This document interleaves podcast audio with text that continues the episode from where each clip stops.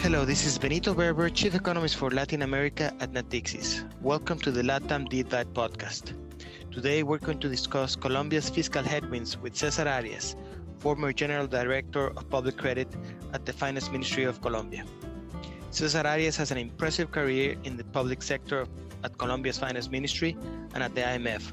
Also, he was a chief economist for Latin America at Deutsche Bank and a sovereign analyst at Fitch.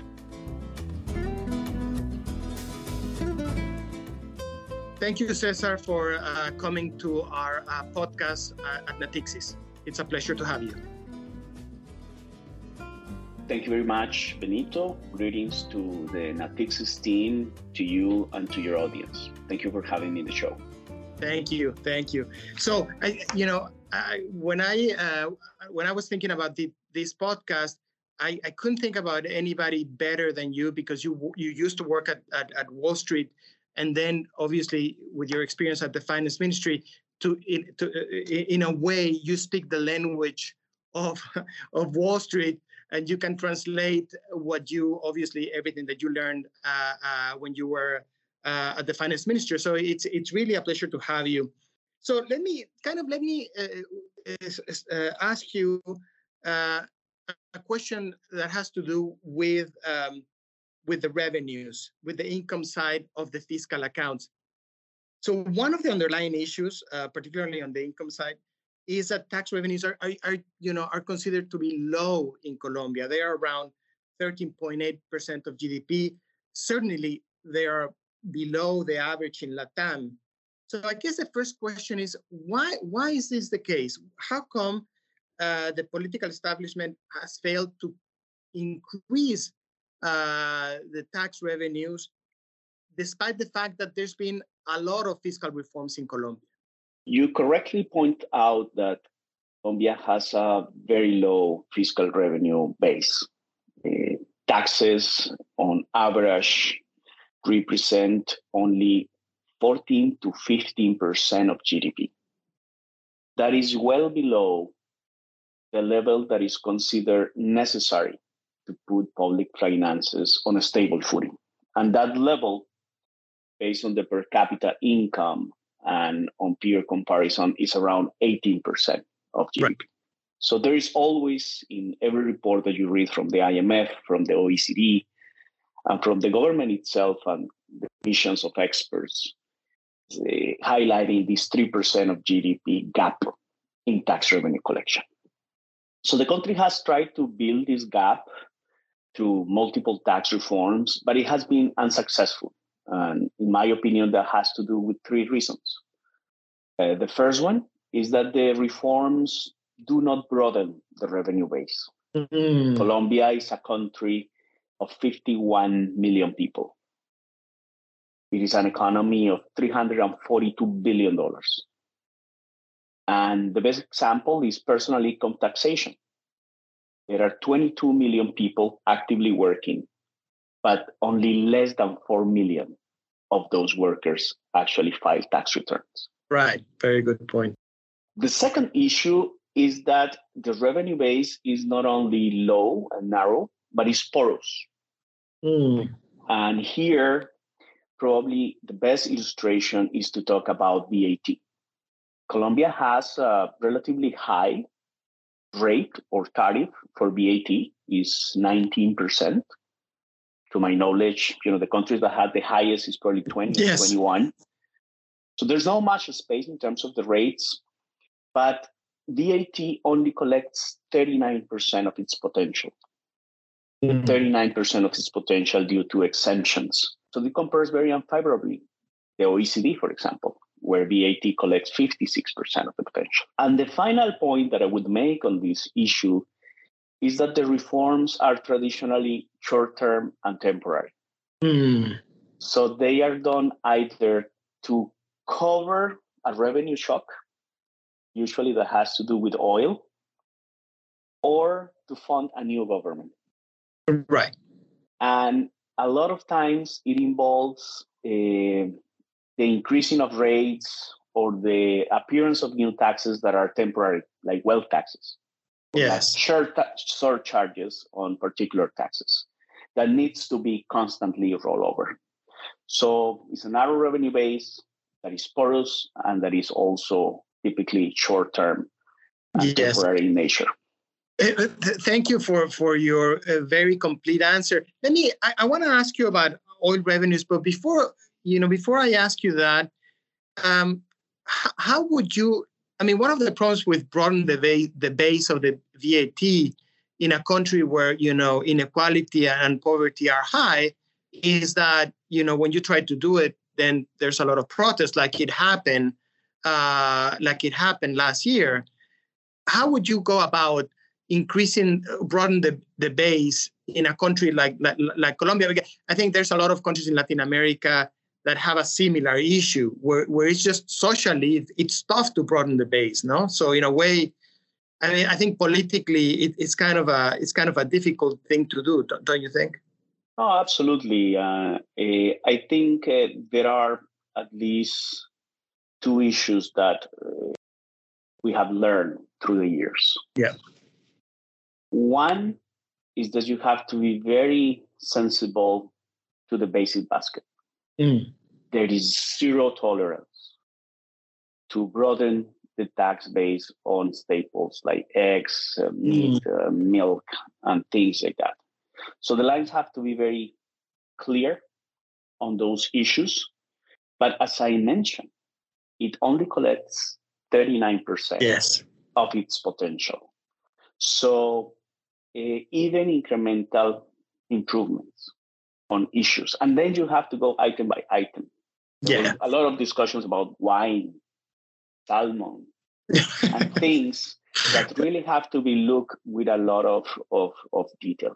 And second, this has also, uh, we started something at the government to give back mm. the VAT to the lowest or the poorest households in Colombia. And that is something that it has worked in countries like, for example, Uruguay, and that it was also working in countries like Colombia. So those two mechanisms, uh, of course, in a and timing is everything. So you yes. can have a discussion about VAT in Colombia. The rate actually increased from 14% to that 19% through the years. Right. So you, you can have the discussion, but the discussion have to be properly timed. Yes. Thank, thank you for that. So, you know, obviously, when we think about Colombia, we think about sort of uh, uh, oil. And uh, uh can you kind of uh, characterize the the historical dependence uh, of of the fiscal accounts on oil? How has it been evolving over time? Absolutely. Colombia's budget is heavily dependent on oil. Oil accounts for around 9 to 10% of total revenues. And it provides to the budget, on average, nearly 1% of GDP per year mm. between taxes and dividends. But this dependence uh, subjects uh, fiscal accounts to a lot of volatility. Right. So the historical high, where oil contributed the highest to the budget was in 2013 and 14. Contribution was 2.5% of GDP. Wow. In a single year. With oil at 99 to $100 a barrel. Well, two years later, when oil fell to $44 a barrel, the contribution of oil to the budget was zero. Actually, slightly negative because there were some tax credit that needed to compensate from companies right. that had overpaid. What I would say is that uh, oil is a tailwind for the new administration. Uh, prices have averaged $100 per barrel Brent terms. We haven't seen that almost in a decade. Yes. Uh, and if the current forecast materialize for oil, you know, coming back to 90 and then to 80, um, hydrocarbons can actually provide nearly 2.5% of GDP per year to the budget in Colombia, which is more than double the historical average. But we have to make some caveats. Uh, the full impact of oil will depend on two policy decisions that the new administration will have to make. Right. One is the withdrawal of fuel subsidies. Yes. And two is the capacity of uh, Ecopetrol and the private oil sector to prevent further declines in oil output. Because right. even if prices are high, you can have a problem with the Q, with the quantities, which is oil production. Right.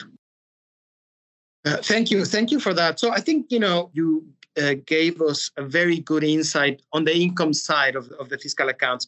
Let me turn now to the expenditure side. So one of the things that Moody's and other and other rating agencies have always written about is about the rigidity on spending. So help us understand wh- where do these rigidities come from? I would say that uh, fiscal expenditures in Colombia have two general weaknesses. The first one is new and is increasing spending inertia. Uh, spending in fiscal term was contained at 19% of GDP, one nine, through the decade mm-hmm. that ended before the pandemic in 2019. Well, after the pandemic, that 19% went up to 23%.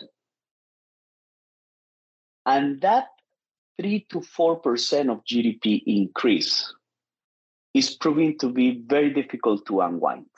Right. I see it very difficult to come back to 19% of GDP. And it shouldn't in a country with the social needs, the development needs of Colombia. So we have a new element here, which is that expenditures, which were traditionally low and constrained, are now higher. Right. In 3% of GDP or 4.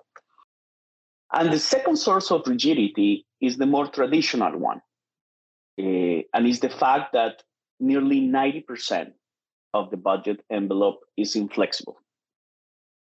It's inflexible because it finances entitlements, legal transfers to the health and education sectors, and debt service.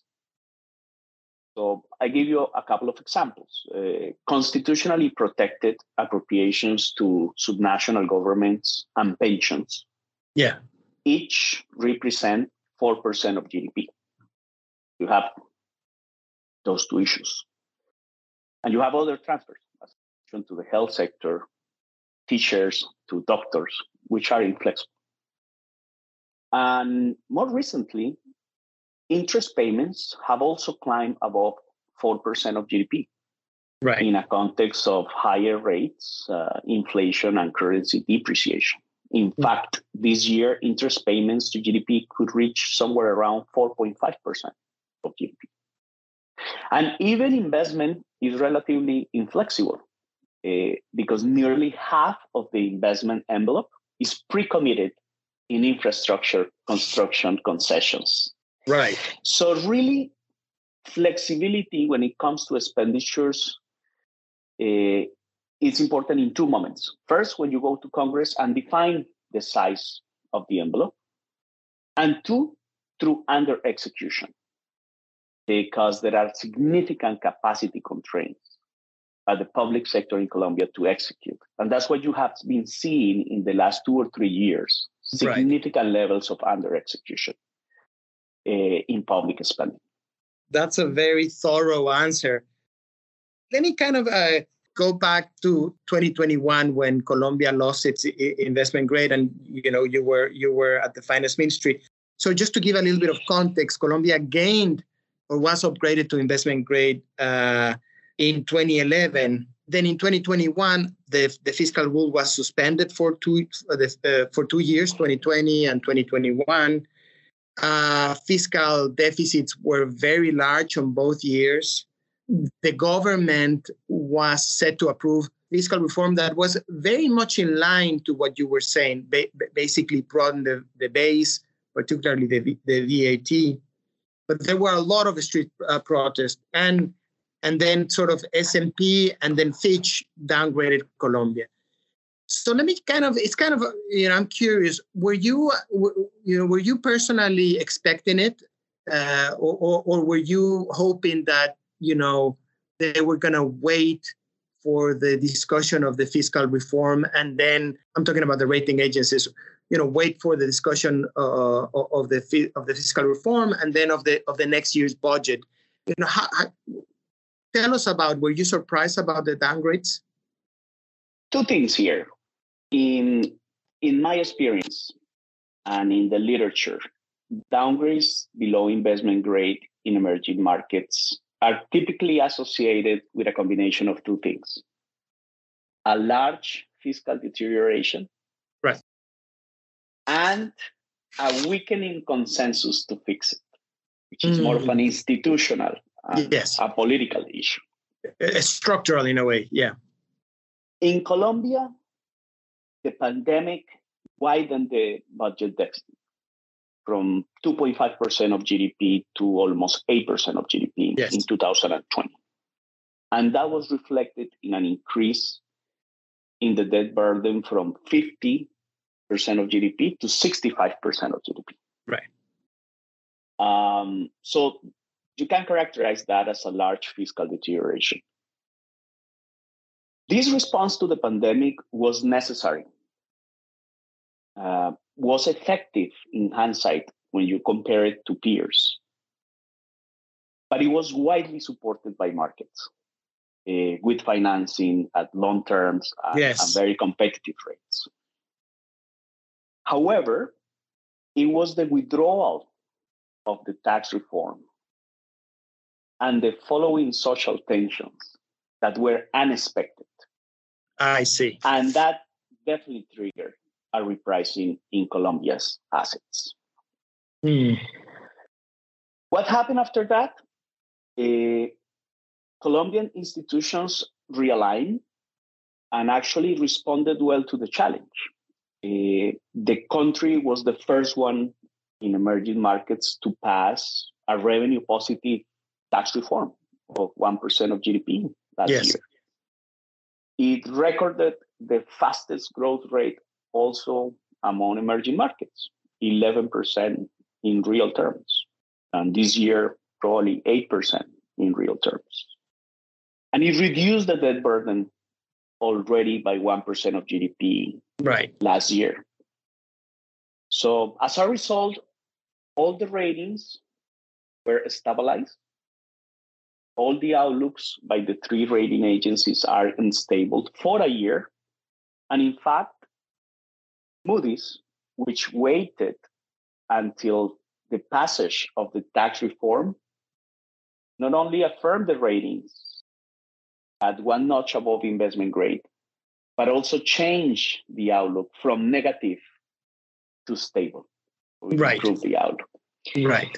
Uh, so I would summarize the, the answer in, in those terms. Um, the fiscal deterioration was was was well received and supported but the trigger was actually the withdrawal of tax reform because of that signaling of the commitment to uh, right. fiscal reform. Yeah, and, and I also would add that the recommendation from the IMF and other and similar institutions was to use uh, the fiscal space in in those years after the pandemic. So I, I, I completely agree with you. I don't think you know I, I think it was the unexpected part of the uh, of, of the protest uh, uh, and the failure, at least immediately, to pass the, the reform. Um, so one of the things that that that happened again, as I mentioned, is that the fiscal rule uh, was suspended, and and in 2021 uh, it was amended. So it, it went from a cyclically adjusted fiscal balance as a you know as a as a, as a major tool uh, to to the new one that uses a debt to GDP target or anchor. So, you know, I my view is it's an improvement, but the expert, you, are the expert. So, sh- can you please share with us in, in what ways the new rule uh, is an improvement from the old rule? Uh, yes. So, this is definitely the new fiscal rule is an improvement in the institutional framework for public finances in Colombia. The most important step forward is that it introduces a debt anchor of 55% of GDP, which have to be met over the medium term, and a debt ceiling of 71, which actually activates a handbrake on right. public finances. This should help to correct the limitations of the previous rule, which was only deficit centric and had unintended consequences. For example, to put certain certain uh, expenditure items off budget. Yes, exactly. Or to transform these expenditure items into debt. Right. So you needed a debt anchor, and I think that was the, the, the, the first advantage of this new rule. The second is that it creates an independent fiscal council to oversee the compliance of the rule. Right. And that increases accountability of fiscal policy to Congress and to public opinion. Right. It's a fiscal council that is autonomous, that it has resources, and that it has a say on, on, on fiscal policy overseeing. And the third is that it reduced or it provided a lot of more clarity on several issues that the previous rule was very flexible. For example, the use of escape clauses. When do you suspend the rule? Yes. Economic assumptions. There was a lot of discretion on how to determine the oil cycle or the GDP output gap. That now is actually the inputs provided by the Independent Fiscal Council. And also in the limitation and the definition of one off transactions, okay. which was also a problem because now one off transactions should not be included within the measure for fiscal effort. It should be your true primary uh, balance effort, yes. should drive the convergence towards the rule. So I would say the most important part is to move from a deficit centric to a more consistent rule between the deficit and the debt. Right. In Colombia. Now, having said that, my personal opinion is that fiscal rules are in a credibility crisis across the world. They are perceived as necessary, but not sufficient conditions to guarantee fiscal sustainability, as we are seeing in Europe with the Maastricht fiscal rule or in several countries in Latin America. Right. Yeah. So, what I would say is that it's encouraging to see in Colombia that the new fiscal council is demonstrated independence and technical rigor in a couple of issues like fuel subsidies, like energy and hydrocarbon taxes. Right. But I think this rule needs to earn credibility as it goes. Yes. And a good starting point, in my view, to build that market confidence on the rule would be to outperform the budget ceilings that are relatively flexible. Right. And using part of the revenue windfall from oil to reduce the debt burden. Uh, I think those two things could contribute to the credibility in this earliest stage of the rule that is being reinstated exactly now in 2022 yes. Yes i, I think that i think that you you you uh, bring about a very important point which is that the most the most important thing about a rule is its credibility. And in the case of a fiscal uh, rule underperforming uh, sort of overperforming uh, basically not not spending the, the, the extra revenues from from from the reform. And we're going to talk about the reform.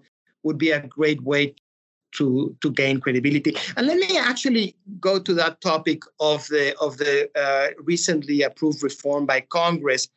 Uh, is supposed to generate 1.3% of gdp uh, we'll talk about the composition in a little bit, but what is your first take? Isn't it like a good sign that a leftist government starts its term with a fiscal policy. Do, do you think that that was a positive sign that the first thing they did was to start with a fiscal reform? What what, what is your initial sort of uh, sense of, of, of, of the reform? That's a great question I'm, I'm very timely. Um, the tax reform that is recently approved by Congress is very important to anchor short term economic stability and governance. Fiscal revenues now are enough to jumpstart the government and deliver on some of its programmatic priorities. Let's recall that this new administration start with 3% of GDP in additional income. 1% from the tax reform from 2021, 1% of GDP from the tax reform in 2022, and the rest from the oil revenue windfall. Right. And this is important to anchor that stability and that governability for the new administration. This right. is positive. Right. Now, it is also favorable that this reform allows the continuity in the fiscal adjustment that started in 2021. Right. Just to give you a number, the 2023 could be the first year in history that Colombia total revenue intake approaches 20% of GDP for different reasons that are structural and that are cyclical. And if the fiscal rule is respected in terms of what it provides for spending and oil savings, then the budget could return to a primary balance. And the debt burden could start to fall below 60% right. of GDP in 2023. So those two things are positive. Again, right. Stability, jumpstart a government, and to continue uh, a fiscal adjustment. The challenges, in my view, I will summarize it in one.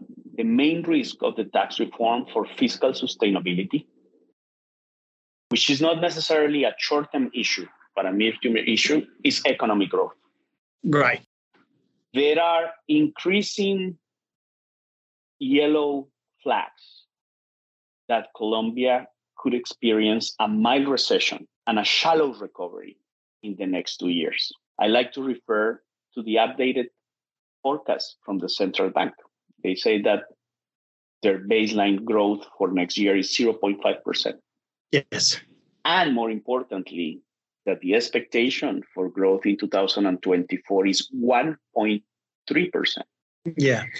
Such a slowdown could affect tax collection, which has been very dynamic. And more importantly, it can trigger negative debt dynamics, particularly in a context of rising interest rates. Mm-hmm. Um, this, moreover, continuing on the on the growth issue, is yes. that the strong emphasis of the reform on corporates doesn't bode well for investment. Colombia's investment rate has been falling consecutively for eight years from a level of 24% of GDP in 2014 to below 20% last year. There isn't a clear driver for growth, either coming from demographics, from productivity, or from capital investment. And then Colombia could actually fall into a low growth trap uh, very soon. And the fact that at least two thirds of the reform uh, is coming from taxes on businesses uh, do not help. Yeah, no, I, I mean, I, was going to ask you, but I think you already answered it.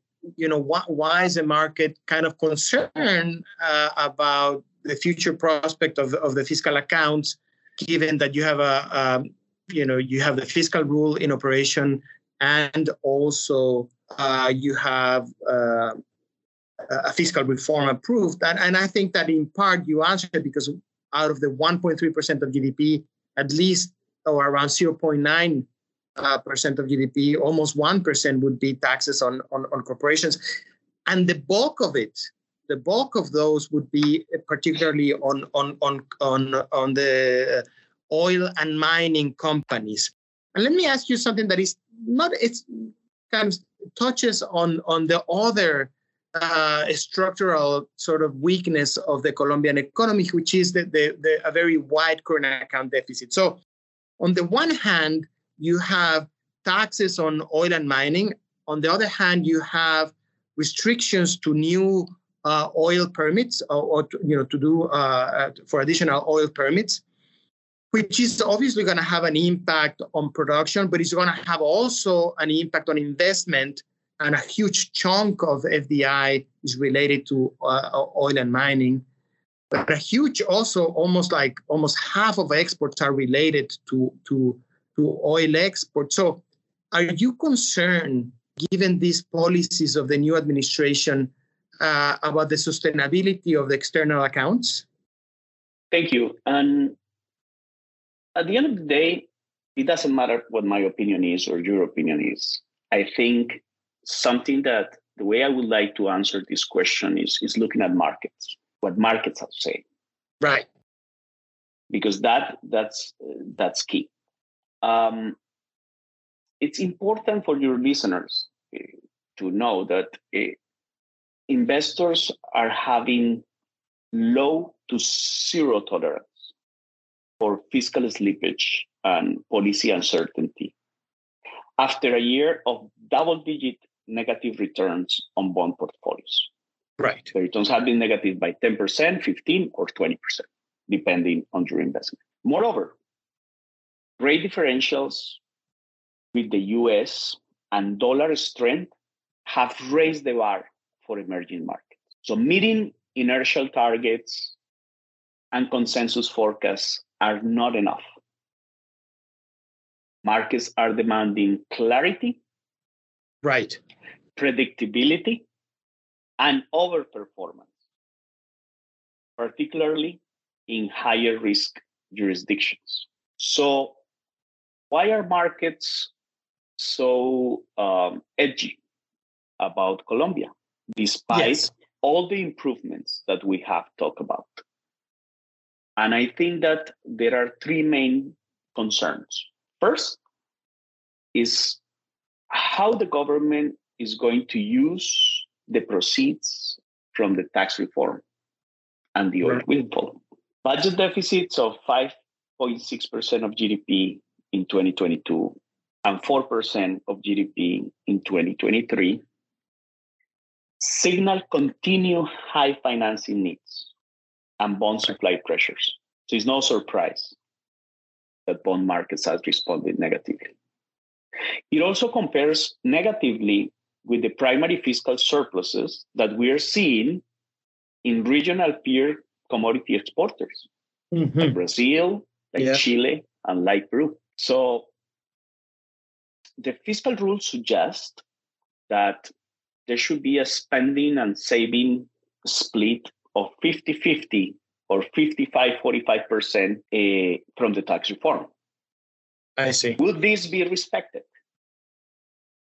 Uh, so just to clarify, is, is one uncertainty. Right. So just to clarify to the listeners, you're, you're saying that it would be optimal to use about 55% or uh, of the revenues and save about 45. Is that is that what you're suggesting?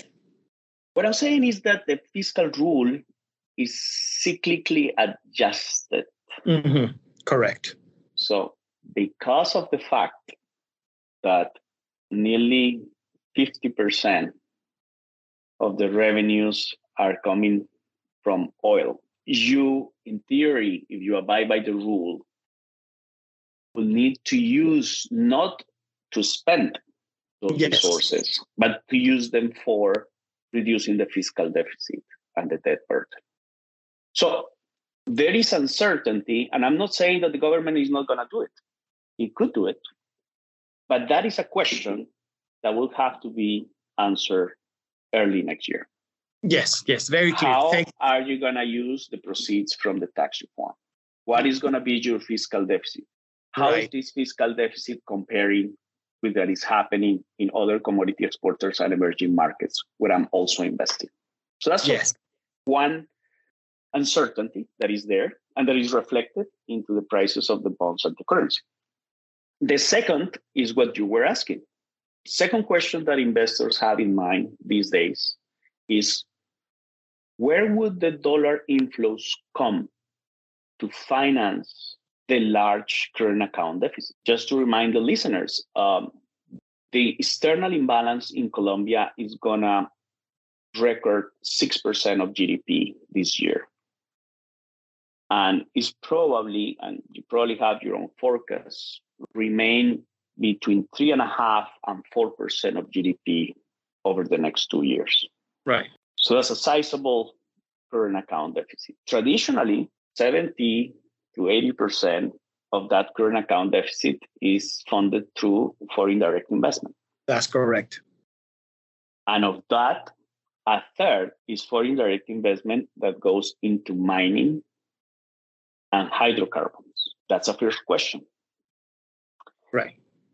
The second source, which is portfolio flows, are slowing after several years of strong inflows. So I would say that the market is heavily positioned in Colombian assets. Um, and you're starting to see signs of slowing down and even modest outflows, as we saw in the report from October. Right. And the other source, which is foreign borrowing, is also being rationed by the tightening of external financing conditions. Right. So right. this is a second question that the administration and the authorities in Colombia will have to respond. Right. And finally, what I would say uh, it's um, what is the strategy to manage refinancing risks? Um, Colombia is moving from years of low maturities to moderately high maturities in the debt profile. So just to give you an example, maturities will increase from 2% of GDP next year to 3.5% of GDP per annum in 2024 and 2025. So basically, debt refinancing would be as big or even bigger than the fiscal deficit. Right.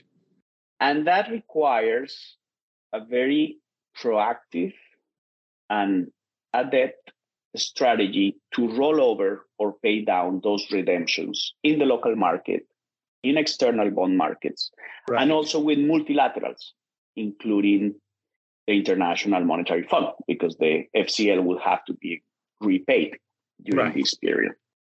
So, again, summarizing, why are markets attaching a higher risk premium to Colombian assets, despite the favorable steps or early steps of the administration. And in my view, it has to do with these three questions about spending restraint, dollar inflows, and managing refinancing risk. Right. Um, so, yeah, Mark, no, that yeah, that's very clear. Let me finish with one last question, and, and it has to do uh, with uh, kind of uh, what I perceived from afar. Uh, you have a much better sensibility, uh, sort of reading of what's actually happening of a block of kind of moderates, you know, including within the administration, including the head of Congress, Roy Barreras, including the, uh, Minister Ocampo himself, and perhaps other people that are more ideologically driven. Uh, and perhaps Barreras and, and Ocampo are pushing for the relaxation, at least on, on the permits that have to do with the uh, new permits in the oil industry. Is that the right way of thinking about it, like moderates and more ideological people close to the president? Or, or, are you reading it differently?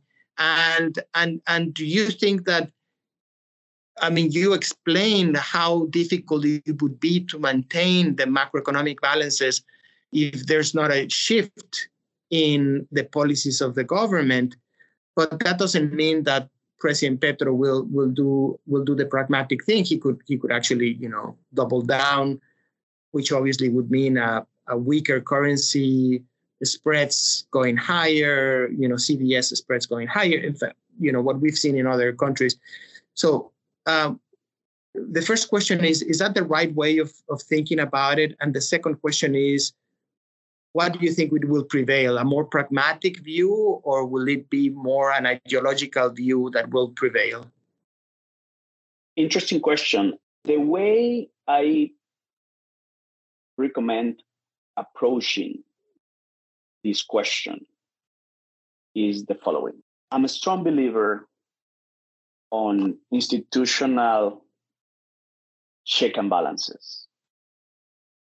One and two in markets discipline. Right. Um, so far, the institutional check and balances are working. Yeah. Um, Congress have had a say in the tax reform despite a wide majority. Um, the central bank continues to do its independent job. And I'm assuming also that the judicial courts or the constitutional court review on the reforms that are being processed to Congress is, is going to have a role. Right. Um, so that's to a certain extent uh, encouraging. Uh, the institutional framework is working and is containing the pace of policy advancement. Right. But I would, but I think that the second issue, which is market discipline, is the most important one, and it will dictate uh, the future of Colombian assets. Because I think markets remain invested in emerging markets and in Colombia. Right. They definitely have become recently sensitive, are selective they're rationing credit, they're rising borrowing costs, they're hedging local currencies. But positive differentiation is paying off. Um, and we're seeing that in high growth potential countries like India or Indonesia or Malaysia, which are receiving significant investor appetite. And in other commodity linked stories in Latin America, you see the top five of outperforming currencies in the world, and you see there your country, Mexico and Brazil right. and Peru. So to, to, to respond to your question, um, I think the Colombian authorities and the Colombian population will be very sensitive to the prices of the assets. We have seen it with the exchange rate, copy to dollar. Right. We have seen it with the borrowing cost of the Colombian bonds. And that is actually uh, having a moderating effect on the policies that are being implemented. So that's what I would say. Market that, disciplines yeah. and institutionality. Right, right. I think it's a great point to end here. Precisely at this time that the exchange rate sort of crossed uh, 5,000 per peso uh, for, for the dollar. The exchange rate crossed that and kind of went back a little bit in part because of the low expectations uh, CPI. But I think it, it is a great example of what you're saying of, of kind of policymakers kind of responding to market conditions because obviously we've we've heard some there's been some signals about uh, that have to do with moderation uh, so I think it it it, really uh, uh, it's in line with what you were saying about uh, about uh, the policy making responding to market conditions. So thank you so much, Cesar. This was a really interesting talk, and hopefully we can have you back in the future. It was really a, ple- a pleasure to have a conversation with you. Thank you again, Benito to your team at uh, Natixis. Uh, it was great to be in your podcast and all the greetings to your distinguished audience of listeners. Thank you for listening. Please join us for the next LATAM Did That podcast.